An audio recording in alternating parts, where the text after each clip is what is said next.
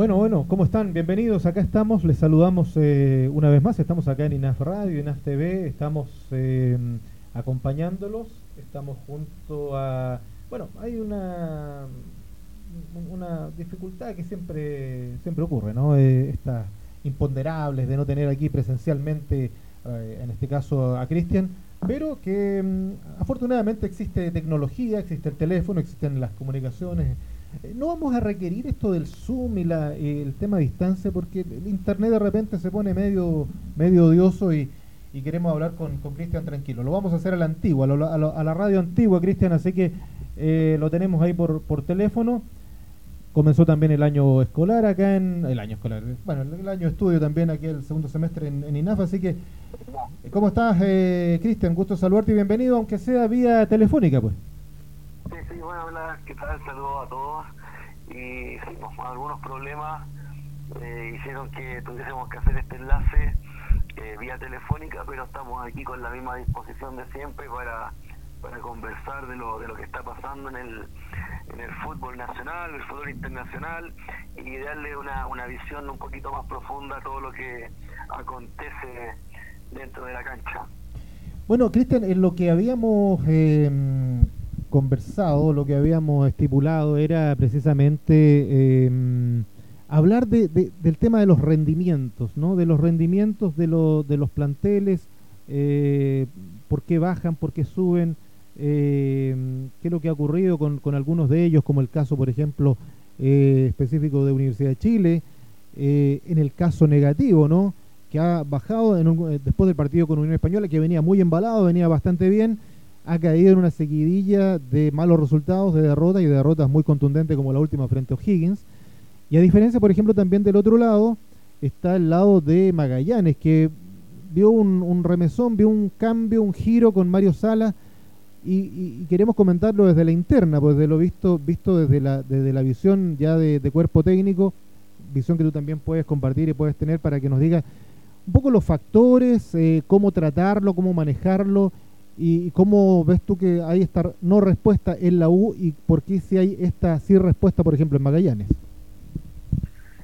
Bueno, eh, bueno primero que todo, no, no hay como una, una, regla como para ir midiendo todos los casos, sino que eh, son todas situaciones puntuales y bueno, eh, comenzar con el, el, caso de, de Magallanes, creo que eh, ha tenido un, alza en el rendimiento, no sé si llamar en, el juego mismo, porque Magallanes en sí era un equipo que eh, no jugaba mal, a pesar de que no se daban mucho por ahí los resultados, era un equipo que tenía buen juego de, balón, por decirlo de una forma bien bien lúdica, bien bien simple, un equipo que eh, podía tener dominio posicional con, con, Núñez, eh, era un equipo que llegaba a portería, tenía, se generaba situaciones para finalizar, eh, tenía un relativo buen equilibrio defensivo,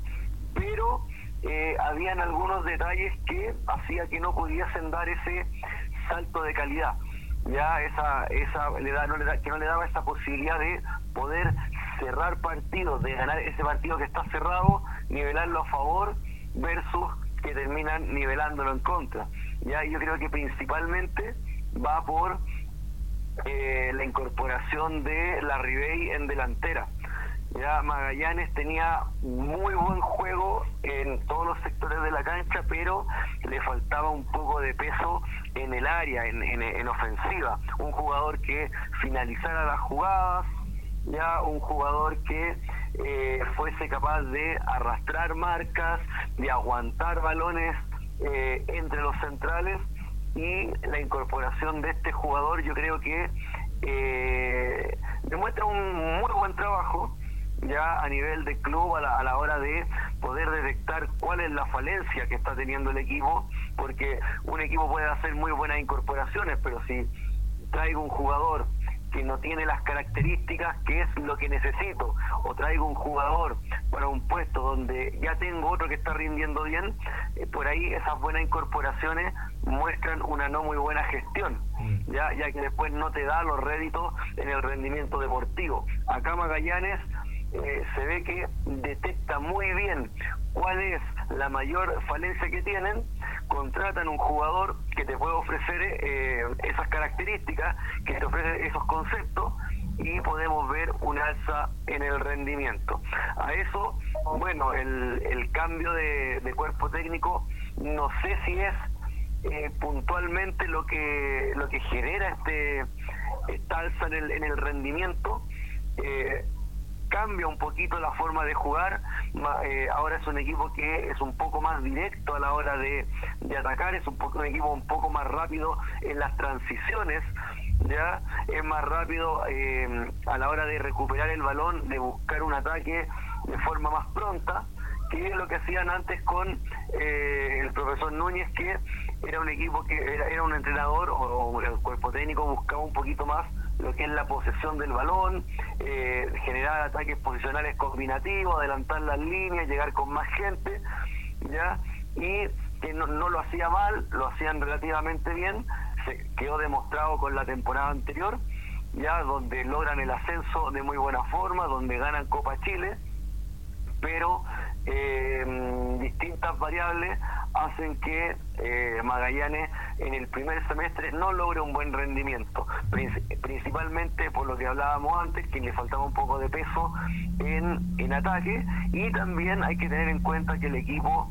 estaba teniendo una una doble competencia, estaba disputando torneo internacional, lo que genera un desgaste eh, importante para planteles que son por ahí un poquito cortos, entonces eh, eso claramente mermó el, el, rendimiento. Hoy en día Magallanes está jugando solamente el torneo local, más la Copa Chile, que también la venía jugando desde antes, entonces tiene un calendario un poquito más, eh, un poquito más relajado, entre comillas, ya no, no tan pesado como en el primer semestre y eso también es un factor que puede estar ayudando a que ahora Magallanes esté consiguiendo buenos resultados. Me quedo también con un detalle, eh, la, la mayor incorporación de del chico Vázquez en defensa, el seleccionado sub-20, que tuvo un muy buen sudamericano, que no estaba jugando en el en el campeonato local y que mm, con Mario Salas se comienza a incorporar em, y hace una muy buena dupla de centrales con eh, el jugador argentino Piñero, ya que también eso le ha ayudado a tener eh, mayor em, mayor seguridad en, la zona defensiva. Y, y, en, el, en el caso, por ejemplo, el caso de, de, la U, que lo, lo, hablábamos, ¿no? lo, lo comentábamos, eh, ¿Cuáles son un poco lo, el factor principal que tú ves? Porque, eh, bueno, de, una de, la, de, un tema muy relevante me parece a mí también en este último partido, por ejemplo, con, con O'Higgins, fue la ausencia, por ejemplo, de Matías Saldiva, eh, Saldivia.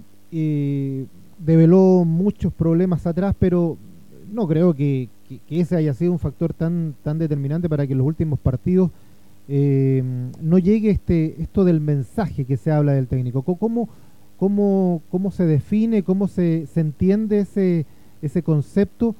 Porque en un minuto llegó, llegaba muy bien el mensaje, pero de repente el mensaje se pierde. ¿A, a, qué, a, qué, se atribuye o cómo lo, lo analizas tú eso?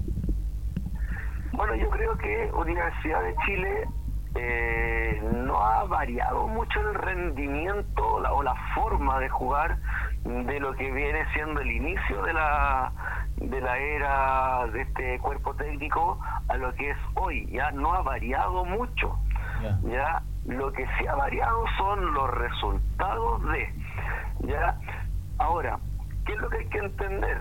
Aquí, por ejemplo, se habla de una crisis. Yo he leído mucho en muchos medios la crisis de la Universidad de Chile. Eh, yo creo, o, todavía no lo catalogaría como una crisis.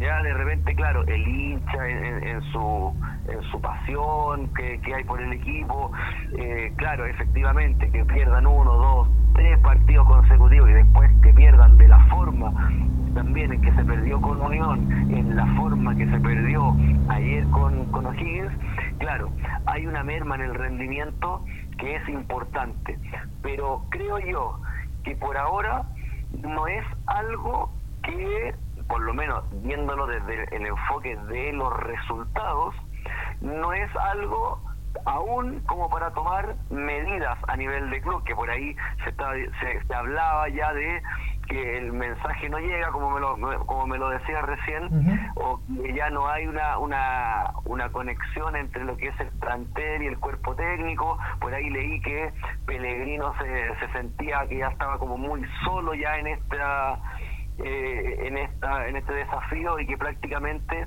daba se daba por hecho de que no continuaba después del fin de año ya em, hay que entender un poquito más el, contexto un poquito más global ya Universidad de Chile es un equipo o es un club que viene de tres temporadas que está peleando por no descender ya y con la llegada de este cuerpo técnico eh, en algún momento se empezó a lograr una seguidilla de buenos resultados que lo llevó en un instante a estar puntero en el campeonato. ¿ya?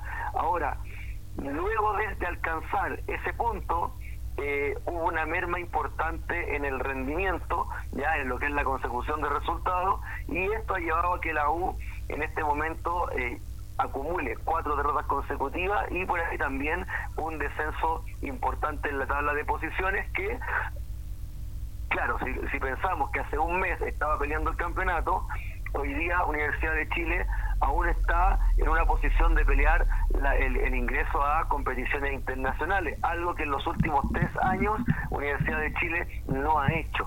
Entonces, si lo vemos en, el, eh, en el contexto, creo que todavía Pellegrino eh, tiene un poquito eh, de cuenta de ahorro como para poder seguir trabajando. ahora si vamos un poquito más a lo técnico táctico, ¿sí? Y, y, este trabajo, ¿dónde lo, dónde lo enfoca derechamente? ¿En, en, en, seguir viendo eh, elementos tácticos, variables tácticas, cambio de, de, posiciones, cambio de jugadores, diferentes esquemas, sistemas? o derechamente aquí hay un trabajo que tiene que ser más arriba, más, más un tema psicológico que lo hemos hablado tantas veces acá, ¿no? Con la, la importancia que eso significa porque un equipo que venía tan bien no se le puede olvidar que todo lo que hizo bien en cancha, eh, de repente, bueno, pasan estas lagunas, pero pero pasa más bien para lo mejor a tu juicio por un tema más más tema psicológico tipo tenistas que se van por, por algunos espacios ahí de, del partido y se les provoca estas lagunas. Eh, yo no creo que vaya por la parte psicológica pues, entendiendo primero que todo que el trabajo psicológico es una cuestión transversal que es una es un trabajo continuo, o sea, vayas ganando, vayas perdiendo, vayas muy bien, muy mal, eh, el trabajo en la parte psicológica tiene que ir siempre. ¿ya? Entonces no es que, por ahí falte un trabajo psicológico, no creo que vaya por ahí. Ahora, eh, no lo veo como algo mental, como algo que, que, se vayan, por, o como un tenista que se va del partido, porque lo que vamos lo, lo que muestra la Universidad de Chile son deficiencias técnicas no, perdón, tácticas, tácticas que son importantísimas, ¿ya? Y que, y que parten, por ejemplo, desde la elección de un plantel, de los jugadores adecuados para lo que pretende jugar Universidad de Chile, ya por ejemplo eh, los equipos de Pellegrino tienden a eh, jugar con, la, con un bloque medio bajo eh, intentando cerrar los espacios ya eh, eh, más, bien cerca de, arco propio y luego salir jugando rápido. Eso es lo que ha mostrado la U y lo que venía mostrando mejor. Entonces, llevándolo a un nombre y no, y no cuestionando la calidad del jugador, el lateral derecho es Andía. ¿Ya? Y Andía es un lateral derecho de formación de, de puntero, de extremo derecho, de deformación, ya que lo que es un lateral que lo que te ofrece es mucho desborde y lo que te ofrece también es que va a atacar mucho por su banda además de que por ahí tiene ciertas falencias defensivas. Entonces creo que ahí no hay una congruencia dentro de lo que pretende jugar el equipo con la característica del jugador que insisto, yo encuentro que Andía es un muy buen jugador, es un muy buen lateral, por algo en un momento llegó a la selección y lo querían los equipos importantes de la liga de local, Eh, ¿Por qué? Porque pudo desarrollar su juego de muy buena forma en su club anterior. Entonces, ahora yo veo que eh, no hay mucha congruencia por ahí entre los jugadores que hay en ciertos puestos o que hay en el plantel con el modelo que se está eh, buscando implementar. Entonces, ¿qué es lo que pasa? Universidad de Chile hoy día, y hoy día me refiero a prácticamente los últimos tres años, ya eh, presenta cierto, cierto, eh, ciertas falencias, por ejemplo, lo que es el cierre de los laterales, ya y que se vio totalmente agravado ya en estos últimos partidos con la Española y especialmente en el partido de ayer con O'Higgins, donde eh, los goles eh, del equipo de, Rancagua eh, surge de balones centros cruzados donde en el segundo palo aparece un atacante y le gana eh, el, no duelo aéreo, llamémoslo, porque no hay un duelo aéreo, sino que en el primer gol eh, Morales no, no llega por, por la izquierda, claro, el balón se pierde en una salida, ya es muy lenta la, la transición de la U, el balón lo pierde Fernández, eh, en el medio campo, Fernández no retoma una posición defensiva o una acción defensiva, sino que pierde el balón y se queda flotando en el medio campo. Eso genera un espacio ya en, en la eh, en la acción defensiva de la U, que después O'Higgins la aprovecha con facilidad, dentro de que Fernández no vuelve y no cierra el espacio que él mismo generó para el rival, más que Morales no alcanza a llegar a cerrar porque estaba en una disposición ofensiva, entonces O'Higgins con facilidad logra eh, romper la defensa de la U por la derecha o por el sector izquierdo de la Universidad de Chile. Después del gol siguiente pasa lo contrario, van por la banda derecha, un centro al segundo palo y eh, el lateral izquierdo andía un un lateral que justamente una una debilidad que por ahí tiene es su juego aéreo defensivo, también no llega a, ese centro y se genera el segundo gol de eh, o, un segundo gol de O'Higgins de Rancagua y así se van dando prácticamente todos los goles que está recibiendo Universidad de Chile. Entonces son cuestiones netamente mm. tácticas, no es que el jugador se desconcentró, no es que el equipo se desconcentró, sino que son acciones tácticas que los jugadores no están ejecutando. Ya Fernández no es un jugador que se involucra en el juego defensivo en campo propio. Sin embargo, en, un, en el primer gol, él pierde un balón en el, cuando retrocede, pierde un balón en esa salida mm. y luego no participa en, el, en, la acción defensiva, ni en la transición, ni en el momento defensivo, si es que se llegó a un momento defensivo porque la Universidad de Chile nunca logró reorganizarse. ¿ya? Oye, eh, Cristian, perdón, perdón, a propósito que nombraste a, a Leandro Fernández, eh, quiero hacer una capita. ¿Qué, jugador más eh, exagerado, ¿no? ¿Qué, voy a decir una palabra, un poco odioso hasta en la cancha. ¿Qué, qué manera de, exagerar cada falta? Eh, preocupado prácticamente, ahora que, que, no, que se jugaba sin fútbol, o sea, perdón, se jugaba sin público, em, impresionante lo que, lo que amplificaba cada falta, cada jugada.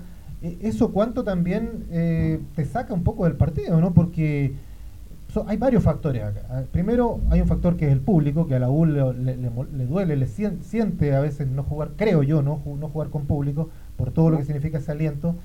Eh, un equipo que, que además no, no tuvo, me imagino, por el lado de Pellegrino, eh, eh, los refuerzos que debiera haber tenido para un plantel que busca cosas mayores. Y lo otro, un equipo que se saca o se sale de su, de su enfoque principal, que es jugar el partido, ¿no? Derechamente, darle ritmo a un partido, pero con esas constantes exageraciones. No sé, es un punto de vista que tengo yo, no sé si tú lo compartes y, cómo, cómo, cómo lo ves tú también desde, desde, desde esa mirada. Sí, y eso es, es una cuestión que también eh, puede afectar incluso más a los compañeros que a él mismo. Porque él, juega, si es su juego. Podemos recordar, por ejemplo, tenistas como, eh, como el mismo John McEnroe, como Jeff Tarango, que eran jugadores que solían reclamar mucho y, terminaban desconcentrando al rival. ¿ya? y que eran esos jugadores odiosos, que nadie, quería, nadie se quería enfrentar con ellos porque sabían que el partido se iba a dar de esa forma. Ya acá, bueno, el hecho de tener un, jugador así, eh, yo no, no creo que lo afecte a él en su juego, pero sí puede afectar a sus compañeros. Y lo podríamos graficar, ya que, ya que tú tomas este, este tema, me, me hizo recordar eh, uno de los goles de O'Higgins, ya no, ya no sé, con, con, todo tanto gol, no recuerdo cuál fue el primero, el segundo, el tercero, pero hay un gol en el que la U va atacando y eh, cuando cruzan la mitad de cancha, eh, Fernández recibe el balón y cae, y cae al más menos aparatosamente, y, pero el balón le llega a, a Guerra. Y ahí cuando Guerra eh, entra en un pequeño forcejeo ah, y pierde el balón, se queda reclamando. Claro.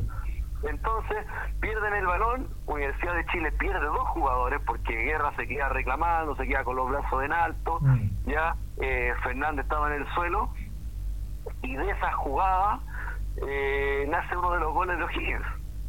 Y después la expulsión de Guerra.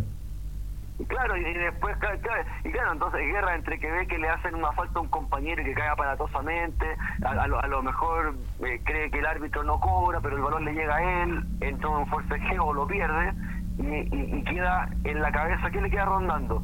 Me, agarraron a mí y le hicieron una falta a mi compañero. Hay dos hay dos faltas que no me están cobrando. Y ahí es cuando ya empieza el, el, problema este eh, que, suelen tener los jugadores de empezar a eh, jugar contra el árbitro.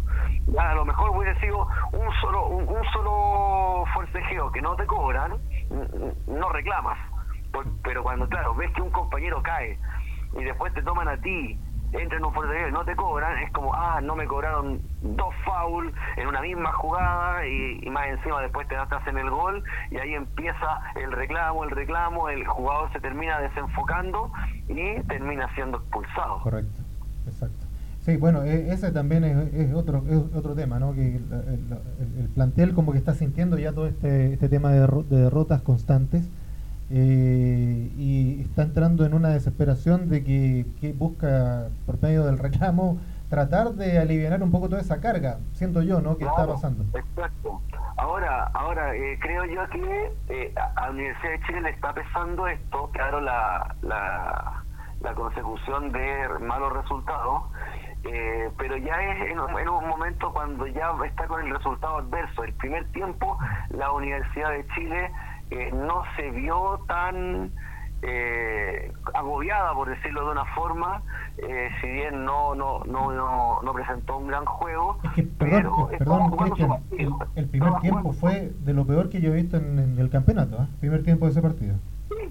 Sí, sí, no, no fue bueno, pero no se veía un equipo que estaba como agobiado por la situación. No, no, no.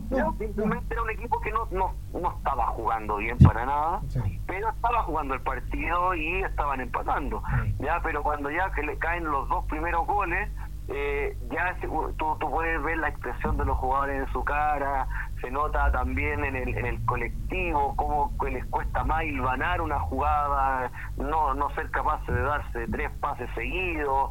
Eh, entonces, eh, ahí tú ves que cuando el resultado comienza a ser adverso, sumado a la situación, a la situación de que ya venían con algunas derrotas en el cuerpo, que de estar peleando la punta estaban a punto ya de salir de zona de, de clasificación a, copas continentales, entonces claro, se, se nota que eh, la situación a, la U está pesando y también eh, que no hay respuesta, porque de repente hay equipos que pueden perder dos o tres partidos, pero tú los ves que están jugando bien, que, que atacan, que son profundos, que a lo mejor, claro, te, te terminan haciendo el gol, pero eh, los mismos jugadores tienden a sentir que hay una propuesta con la cual pueden ganar. Ahora yo veo que Universidad de Chile juega y no veo eh, una propuesta o, no, veo un colectivo que tú digas, mira, eh, este equipo eh, en un momento va a encontrar algunos equilibrios y, y va a pasar por arriba de los rivales. Ya no lo veo ni de cerca eso porque ni cuando el equipo no va perdiendo ni cuando no están agobiados tampoco muestran un buen juego. O sea, en, en todo el semestre la U, a, a pesar de ir ganando algunos partidos, no mostraba un gran juego. Es verdad. Yo recuerdo muy bien el partido que jugó eh, la U con Audax en, en la Florida, donde la U termina ganando el partido, lo termina ganando por dos goles a uno, pero no jugó bien. Terminó definiéndolo un par de individualidades eh, que, que terminan ganando un partido, que son importantes, pero en el colectivo, en ningún momento del partido la U fue superior a Audax Italiano, que en ese momento era un equipo que también venía bastante complicado, que estaba en la parte baja, en zona, creo que estaba en zona de descenso o estaba muy cerca, que tampoco venía jugando bien y la U enfrenta a un rival en esas condiciones y no puede eh, ser superior, más allá de terminar ganando el partido. Bueno, un poco para y para ir eh, dando o, redondeando este este tema, Cristian, eh, tú, tú no lo calificas como crisis, claro, es que esa palabra, como tú bien lo decías, lo ocupa mucho el, el hincha, ¿no? Le gusta esa palabra el periodismo también. Eh, este, este estado tan este estado tan depresivo, por ponerle algún nombre de la U, ¿cómo se sale? ¿Cómo sientes tú que puede, bueno, yo ya sé que ganando, ¿no? Ganando es un gran una gran aliciente, pero eh, ¿cómo se consigue o cómo se puede conseguir esa, esa etapa ahora? como Y me imagino, no sé si con una victoria se sale de este trance, ¿no? Eh, yo no creo que con una victoria, con un par de victorias se salga de esta situación porque yo creo que el, mayor problema del, del equipo eh, es que no logra generar fútbol, por decirlo de una forma que, se entienda. O sea, es un equipo al que le cuesta mucho generar jugadas de ataque, que no es capaz de, de, tener el balón y, hacer algo productivo, porque una cosa es tener el balón y, otra cosa es qué hago con el balón. ya Es, un equipo que eh, en, ciertos momentos logró mostrar cierto equilibrio eh, en defensa, que porque te servía, claro, para la forma de jugar y siendo equilibrado en defensa, eh, después atacar rápido y que alguno de los atacantes que, tiene eh, resuelva y, en un momento le, dio resultados, pero cuando ya ves que los equipos ya empiezan a, a, conocer tu, tu, forma de jugar, eh, ya se hace más, más, complicado. Y el problema es que Universidad de Chile, eh, en lo que es el funcionamiento colectivo, eh, tampoco ha evolucionado mucho. ¿ya? Y, quiero y, en eso eh, soy un poquito más majadero ya de eh, la, la, uno no muestra mucho más de lo que ha mostrado en los últimos cuatro años ya tampoco y tampoco a, eh, de repente claro los resultados no te acompañan o, no estás siendo protagonista de un campeonato pero tú ves que como plantel vas creciendo tampoco lo veo o sea, hace seis meses se hablaba de Darío Osorio como la gran promesa de la U. Va un sudamericano, vuelve y, ya no juega. Entonces tú dices, ya, mira, Colo Colo en un momento no andaba bien, eh, faltaba gol, pero Damián Pizarro estaba en cancha y lo bancan y sigue y sigue, continúa y, y llegamos a un punto en que el jugador se tasa en o lo, tasan, eh, bueno, el mercado en sí lo va a tasar en 10 millones de dólares, ya porque hay una oferta de aprox 7 millones por el 70%, ya entonces el jugador tiene un pase pasado en 10 millones de dólares y sin hacer goles. Exacto.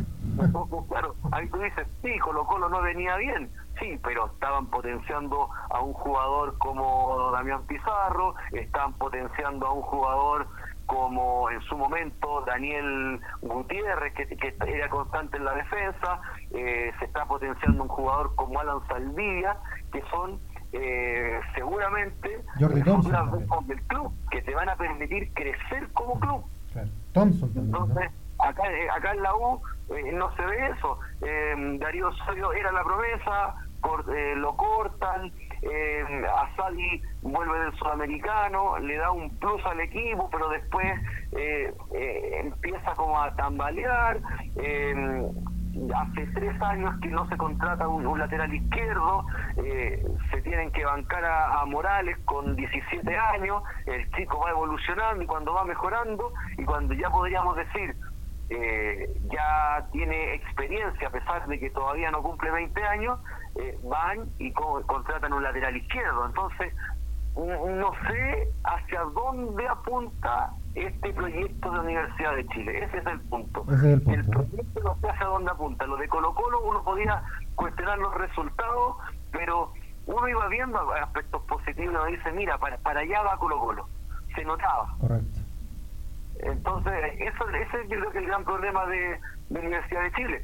Pierden unos partidos más, van a caer en la parte baja de la tabla, mm. quizás eh, a final de año no clasifican a, competiciones continentales, pero vamos a ver que el plantel está donde mismo. O sea, tampoco hubo evolución del plantel.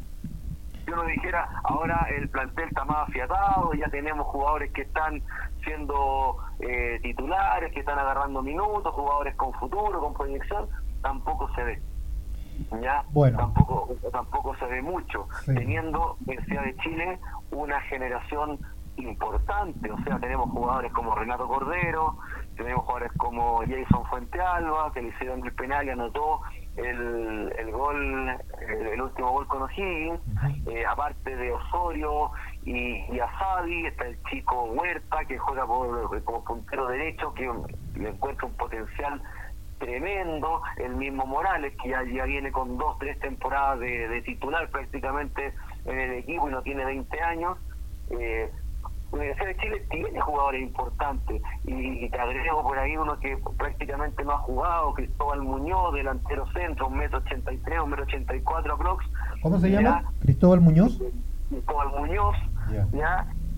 La Universidad de Chile tiene una generación importante de jugadores jóvenes ¿ya? Entonces, eh, si, por último viésemos que eh, eh, están participando, tienen un puesto, se ve la, evolución de los jugadores, uno dice, sí, mira, la U lleva tantas derrotas consecutivas, ha tenido problemas, pero se ve que se está trabajando en conjunto con el fútbol formativo, ya que se le está dando cabida a jugadores que tienen un tremendo potencial eh, yo creo que uno podría estar, eh, o, desde la perspectiva del hincha, un, poco más tranquilo. se apunta algo. El problema es que aquí no sé hacia dónde va este este buque, eh, no, sabemos cuál es la, dirección, si lo que están buscando era pelear el campeonato, si lo que están buscando es rejuvenecer el plantel, darle cabida a los, a los, a los, a los más jóvenes. Eh, la, verdad es que por lo menos desde mi tribuna eh, no, no me queda no, no tengo claridad con, con eso.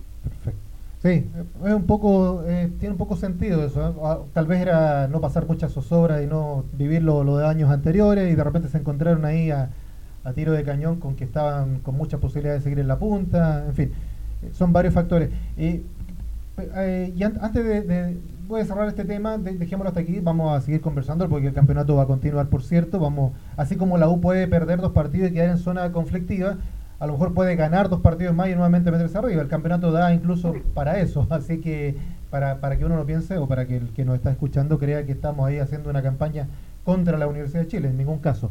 Queremos a la U arriba porque la U es protagonista y es un equipo junto con Colo Colo, Católica y muchos otros también que le dan vida al campeonato. Eh, quiero, yo sé que tú no pudiste ayer por temas laborales ver el partido de, de, Inter con River.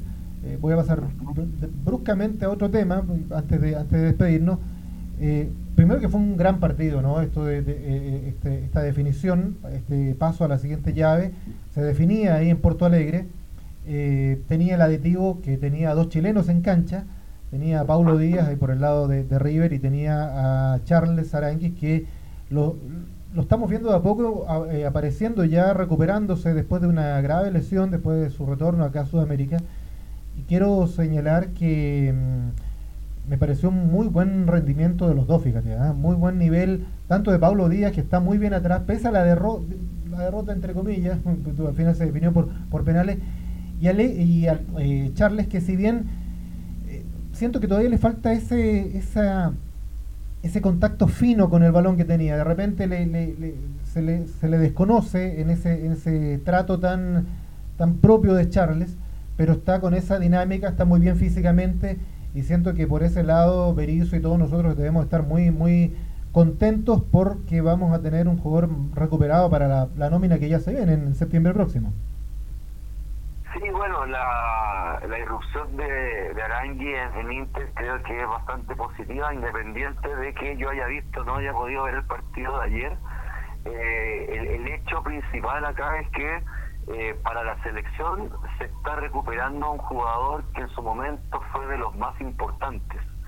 ¿ya? Entonces, eh, creo que es muy positivo esta, este regreso a Sudamérica de, de Charles eh, que está eh, también, eh, también hay, creo que yo que ha ayudado el hecho de que esté jugando o que se haya incorporado a un club donde ya lo conocen y donde ya era, entre comillas, ídolo, o sea, eh, dejó una muy buena impresión, tanto en lo futbolístico como en lo, en lo personal, eh, Charles en el equipo. Entonces, eh, venía de un, proceso complejo, ya donde tuvo un muy buen paso con el fútbol alemán, donde en su momento llegó a ser capitán de Bayern Leverkusen, cuestión que no es menor ser capitán en un equipo alemán, ya porque en, Alemania se respeta mucho esto de la capitanía, ya no se la entregan a cualquiera. Mm. Entonces, que Charles haya sido capitán en un equipo como el Bayern Leverkusen, un equipo protagonista de,